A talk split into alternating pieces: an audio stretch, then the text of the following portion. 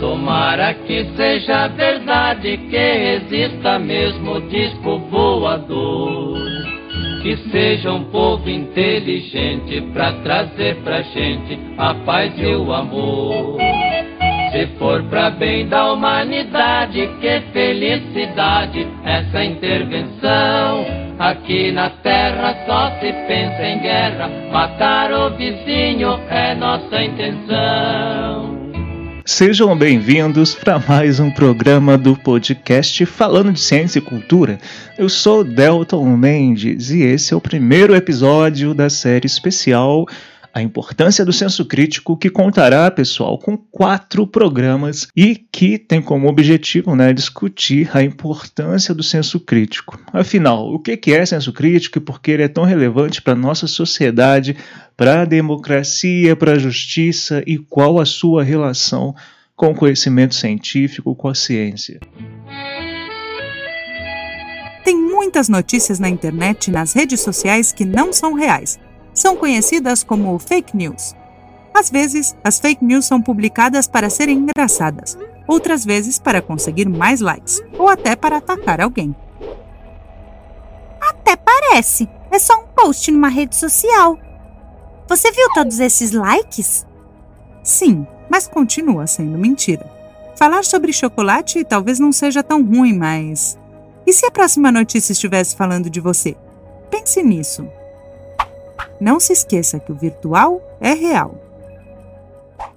Esta série, obviamente, é um manifesto também meu em prol do discernimento, em prol da capacidade de todos nós, das pessoas, entenderem a relevância do fato de que opinar não é o mais importante aspecto de uma democracia e, num mundo, e de um mundo equitativo. O mais importante que opinar é você ter discernimento para entender fatos, buscar fontes de informações, construir informações de forma embasada de que maneira você né, se baseia para emitir uma opinião, um posicionamento. Vivemos, como muitos de vocês sabem, num mundo em que, por um lado, a acessibilidade à informação cresceu exponencialmente nas últimas décadas, mas, por outro lado, é, notamos a dificuldade da população em geral em discernir fake news, em estabelecer críticas sobre informações falsas, entender a diferença entre diferentes fontes de informação, como buscar uma informação, como o que é uma verdadeira informação, uma informação falsa, e também, obviamente, envolve-se aí a questão ética de também não perpetuar discursos falsos ou notícias falsas. Senso crítico, então, é, já entrando aí nessa discussão mais profunda, está relacionado, sobretudo, à, à nossa capacidade de analisar e fundamentar a nossa, entre aspas, opinião, as nossas ações diante de um fato, diante de uma informação, diante de uma experiência de mundo. Logo, é muito importante dizer aqui de antemão também, pessoal, que ninguém tem uma condição, digamos, entre aspas, sólida de senso crítico. Ninguém é totalmente crítico, já que, bom, pelo menos para mim, o senso crítico se baseia, né, ele, ele precisa ser, na verdade, uma busca constante. Nós estamos em constante construção de senso crítico. E eu também acho que é muito pertinente a gente entender e lutar contra discursos de autoridade que tentam minimizar ou diminuir o espaço de fala das pessoas, as experiências de vida de alguém ou de um grupo de pessoas, de um determinado grupo social, partindo do pressuposto de que quem tem senso crítico ou mais senso crítico, entre aspas, é mais inteligente ou melhor que outras pessoas.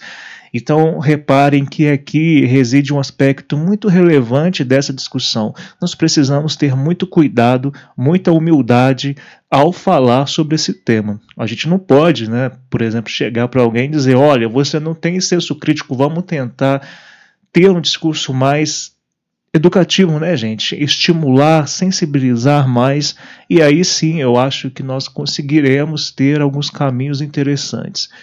Eis aqui para mim, então, uma condição fundamental para senso crítico, para o desenvolvimento de senso crítico, que, mais uma vez, para mim é uma construção constante. Eu tento me construir o tempo todo nesse sentido e eu erro muitas vezes. E assim como eu garanto que a maioria de vocês que estão ouvindo também erram, mas também estão no processo de construção. A questão é como que a gente favorece processos de entendimento, de desenvolvimento do senso crítico na sociedade. Então, uma percepção interessante é qual a origem da minha opinião. Se eu estou opinando sobre um assunto ou se eu estou desenvolvendo um discurso a partir de um fato, de uma notícia, de uma experiência, qual o meu embasamento para falar sobre aquilo? Obviamente, vocês já devem estar lembrando aí de coisas que rolaram aí, como o próprio movimento anti-vacina, a questão do tratamento precoce contra a Covid, os discursos vários do presidente em diversos campos, inclusive sobre o que seria o coronavírus, sobre a questão da Amazônia, dentre tantos outros. Notem que em todos esses casos, esses exemplos que eu dei, que foram poucos, a ausência de embasamento, a diminuição da importância do conhecimento científico é como se fosse uma receitinha do bolo. São partes fundamentais desse processo do que se chama de opinião. E é aí que mora o perigo. Opinar, para muita gente, é liberdade de expressão. E de fato é. Mas a gente precisa pensar no seguinte: quando a sua liberdade de expressão, por falta de discernimento, por falta de humildade, por falta de busca de embasamento, prejudica a vida de outras pessoas, atinge diretamente o direito de outras pessoas, de outros seres vivos, ou é capaz de gerar fake news, falsas informações, aí é coisa diferente. É comum, por exemplo, a frase é minha opinião e pronto. Mas de onde que veio a sua opinião? Você a construiu como? Ninguém nasce já tendo opinião sobre alguma coisa. De algum lugar, entre aspas, veio a sua opinião, ou de alguns lugares. E é aí que a gente precisa problematizar. De que maneira a sua opinião também pode afetar o mundo ao seu redor? Então percebam que eu acho que a gente pode discutir dois movimentos distintos nesse caso, nessa, nessa discussão. Um movimento é a forma como você adquire a informação, pensa e busca fontes e compara informações para então se posicionar. Outro movimento é, o é você se posicionar né, após este acesso e após, digamos, esse mastigar da informação. Então reparem que é muito importante que a gente reflita sobre: eu tive acesso a uma informação, de onde veio essa informação? Deixa eu buscar entender de outras fontes também e depois comparar para então emitir a minha posição, a minha, entre aspas, opinião. Então percebem que são coisas distintas, mas que estão diretamente relacionadas. Então, meus amigos, amigas, amigues, precisamos discutir urgentemente senso crítico. Precisamos estimular urgentemente senso crítico. Precisamos estimular, obviamente, a nós mesmos e também aos outros, buscar fontes de informação, entender o que são fontes de informação, praticar mais constantemente hábitos de comparação, leitura. Precisamos nos informar, pessoal, buscar realmente entender de onde vem um fato, uma notícia e a partir disso construir a nossa percepção e colocar sempre a nossa percepção em xeque muitas vezes. Porque a gente duvidando de por que nós estamos tomando certo posicionamento é uma forma de também nós nos estimularmos a ter exatamente esse processo contínuo de desenvolvimento de senso crítico.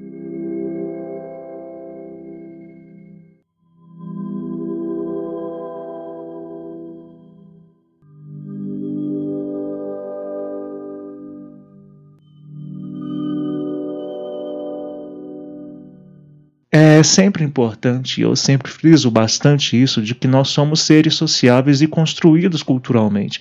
É um discurso muito forte na sociedade de que eu nasci assim, eu cresci assim e vou ser sempre assim. Mas a verdade é que, sendo seres culturais como nós somos, e sendo a cultura uma, um processo de construção social, nós sempre podemos mudar a forma como a gente entende o mundo. Claro que existem é, nuances e variedades aí de, de, de, questões envolvidas nesses aspectos, inclusive a questão da estrutura social, mas em suma, nós podemos sim transformar e mudar opiniões, posicionamentos e formas de agir. Se você nasce numa sociedade, por exemplo, que imaginem vocês nascendo e desde bebezinhos vocês já nascem com óculos azul colado nos olhos. Todos vocês nessa sociedade é, alegórica, né, uma, uma, é uma proposição né, reflexiva que eu estou fazendo, mas todos que nascem com esses óculos azuis vão enxergar o um mundo sempre de olhos com, com perspectivas azuis, vão enxergar o mundo sempre pela tonalidade, pela cor azul. Mas, e se alguma coisa acontecer, um traço cultural, alguns aspectos culturais, processos educativos, fizerem com que vocês se estimulem a tirar os óculos azuis? Obviamente, vocês vão perceber que o mundo tem outras diversas cores e que não é só azul. O que, que isso traria para vocês? Essa é uma analogia que eu acho interessante para a gente entender que muito do que pensamos, da maneira como agimos e lidamos com o ambiente, com as pessoas, com os outros seres vivos, com o universo, não veio necessariamente de você, de nós, desde que estávamos no útero. Foi uma construção social baseada numa estrutura social e sempre podemos aprender coisas novas, aprender e nos educarmos rumos a partir de outras culturas, a partir de outros, outros fazeres, outras maneiras de pensar, de agir, de construir opinião. Então acho que é muito fundamental tudo isso. É, e essa alegoria dos óculos azuis é também um, um estímulo para vocês questionarem a vocês mesmos com qual perspectiva eu estou olhando um fato, com qual perspectiva eu estou olhando a vida de uma pessoa, com qual perspectiva eu estou olhando o mundo, como eu estou propagando opiniões ou posições que estão afetando pessoas. Para terminar esse primeiro programa, é, dito isso, eu acho que é muito legal a gente pensar sobre a relevância do conhecimento científico e o fato de que ciência não é opinião. E por que, que eu digo isso? Vocês podem falar mais uma vez, né? Desculpa, mais uma vez não, mas vocês podem pensar. Bom, tá o Delton aqui discutindo, propondo que ciência é a única forma de ver o mundo. Não é isso que eu estou dizendo. Só estou dizendo que a ciência, dentro da epistemologia, é um dos campos de conhecimento que mais permitem duvidar, colocar em xeque, refletir, levantar questionamentos e, a partir disso, chegar em resultados. Por quê? Porque a ciência, como campo de conhecimento, se baseia principalmente na observação, no levantamento de dúvidas, de hipóteses, verificação das hipóteses a partir de métodos, verificação do resultado dessas hipóteses, dessa pergunta, para só então discutir os resultados. E o mais interessante, talvez, essa construção é que é o mais importante. O fato que vem dessa construção pode ser corroborado ou então falsi, falseado, né, refutado por outras pessoas do mundo científico depois. E isso não é um problema, porque a ciência se faz sempre a partir da dúvida. Então, se vocês estão tendo acesso a tipos de conhecimento que não permitem, geração de conhecimento que não permitem a dúvida, locais, ambientes que não permitem duvidar, aí já é uma questão que vocês têm que abrir os olhos, todos nós precisamos é, abrir os olhos nesse caso. Então percebam que o pensamento científico ele é muito mais do que mais importante que um fato. Né? O fato científico ele vem da construção do conhecimento. A forma como o conhecimento científico é produzido, então, é como se fosse uma receita contra a manipulação, contra falsas informações, porque se todos nós absorvemos essa lógica, não precisa você ser cientista, mas essa lógica de você perguntar, se, colo se colocar em posição de dúvida, questionar, questionar os outros, observar mais, nos embasarmos, ouvirmos mais, ouvir outras pessoas, para só então se posicionar, emitir argumentos, certamente teríamos uma vida de maior empoderamento para diversos aspectos, inclusive para a própria vida em sociedade, para o acesso a direitos, para mais entendimento de nossas vidas, dentro de nossas famílias, nossos relacionamentos, dentro de, inclusive dentro de uma sociedade que é global, que hoje é globalizada.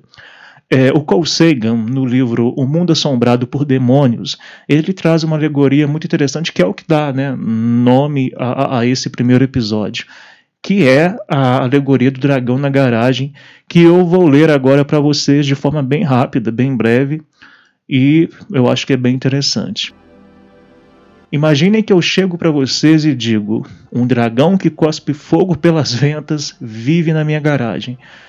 E aí ele diz: suponhamos então que eu lhe faça seriamente essa afirmação, ou seja, de que existe um dragão na minha garagem. Com certeza você que está me ouvindo ia querer verificá-la por si mesmo, você ia querer ver. São inumeráveis as histórias de dragões no decorrer dos séculos, mas não há evidências reais de que existiram dragões. Então, caramba, é uma oportunidade. Né? Você, você diz para mim, Delton, me mostre então o dragão. E eu levo você para minha garagem. Você olha, chega na minha garagem e procura o dragão, olha para dentro, vê uma escada de mão, lata de tinta vazia, um triciclo, mas nada de dragão. E aí você pergunta, Delton, onde está o dragão? E eu digo, ali, ele está bem ali. E aceno para um determinado lugar, bem de, de forma vaga. E aí eu digo também, eu esqueci de te dizer que esse dragão que está na minha garagem é invisível. Então, diante desse fato, que eu digo, né? Você não viu o dragão, e aí eu digo: olha, esse dragão é invisível. Você vai então e propõe espalhar farinha no chão da garagem para tornar visíveis as pegadas do dragão. Afinal, você não está vendo o dragão. Eu digo: boa ideia, mas essa, esse dragão flutua no ar. Logo, não vai adiantar jogar farinha no chão. Então você vai pensar em outra coisa para tentar entender, perceber se o dragão existe ali. E você propõe um sensor infravermelho para detectar o fogo do dragão. Afinal de contas, se é um dragão, emite fogo. Esse fogo, se for invisível, talvez o, o infravermelho capite. Mas eu digo, boa ideia, mas o fogo invisível também é desprovido de calor. Então você vai querer borrifar o dragão com tinta então você vai pensar, olha, deixa eu jogar tinta então onde você está dizendo que existe o dragão, porque mesmo sendo transparente, se ele tem matéria, essa tinta vai adquirir, digamos assim, o, o corpo, né, as perspectivas corpóreas do dragão. E aí você joga a tinta e percebe que não tem nada ali. E eu digo, olha, não tem nada, você não está vendo nada, porque o dragão também tem uma característica, né, o seu corpo não permite aderir à tinta, então é por isso que você não vê. E assim por diante, né? Eu me oponho a todo teste que você propõe como uma explicação especial de por que não vai funcionar. Eu sempre digo que não vai funcionar. Qual a diferença entre um dragão invisível, incorpóreo, flutuante, que cospe fogo atérmico e um dragão inexistente? Se não há como refutar a minha afirmação, se nenhum experimento cabível vale contra ela, o que significa dizer que o meu dragão existe? A sua incapacidade de invalidar a minha hipótese não é absolutamente a mesma coisa que provar a veracidade dela. Alegações que não podem ser testadas, afirmações imunes a refutações, não têm dificuldade de ter caráter verídico, seja qual for o valor que possam ter para nos inspirar ou estimular o sentimento de admiração. O que o Carl Sagan pede a todos nós é que, em face da ausência de, de evidências, permitir, nos permitamos duvidar e nos questionar. E esse texto é muito interessante, pessoal, porque ele permite a gente entender que, primeiro, nós temos, todos nós, vários dragões na nossa garagem. Nós muitas vezes acreditamos ou queremos acreditar em certas coisas e tentamos difundir isso para as pessoas que estão perto de nós. Mas será que até que ponto a gente permite que as outras pessoas duvidem de nós sobre essa afirmação que a gente está fazendo, sobre essa crença que nós temos? Nós permitimos que as pessoas duvidem, e se as pessoas duvidam, a gente aceita a crítica de boa? Muitas vezes não. Então, depois de, deste fragmento do livro, que eu li aqui bem sucintamente, eu sugiro que vocês é, leiam o livro, inclusive, fica essa reflexão, né? Quais dragões na garagem você, eu temos? Quais e quantos são esses dragões que de repente favorecem, que você favorece existir, inclusive na sociedade, e quais as consequências desses dragões, desses mitos, de todas essas, essas questões que nós acreditamos e que não tem comprovação e que nós difundimos socialmente. E aí falar de cloroquina, falar de, de, de teste precoce, ó, desculpa, de tratamento precoce contra a Covid, todos nós ficamos muito nervosos quando alguém defende isso. Mas e nós? As coisas sem embasamento que nós difundimos na nossa família, entre os nossos conhecidos, na sociedade. Por que, que a gente não coloca isso em xeque também? Então, dá um, um, friozinho aí na barriga, a gente fica incomodado. Eu sei que isso gera incômodo, mas é importante o incômodo, é importante nós termos essas perspectivas. Nós não podemos afirmar nada, pessoal, sobre o qual nós não temos certeza ou que não temos fatos suficientes para afirmar. Então é importantíssimo que nós permitamos a nós mesmos termos o senso crítico sobre o que nós mesmos falamos. Então, olha como que é importante, né? Você afirmar e defender coisas, por exemplo, como a ineficácia de vacinas, pode levar, é interessante, mas triste, mas pode levar literalmente à morte de muita gente. Pessoas defendendo né, que certos tratamentos de doenças podem ser feitos apenas pensando positivo, pode atrasar o tratamento médico, como eu vi várias vezes quando eu trabalhei em posto de saúde, pessoas que atrasaram o tratamento para o câncer, pessoas que atrasaram o tratamento para várias doenças e que depois é difícil curar porque as pessoas ficaram caindo na lógica do pensar positivo ou então de outras crenças.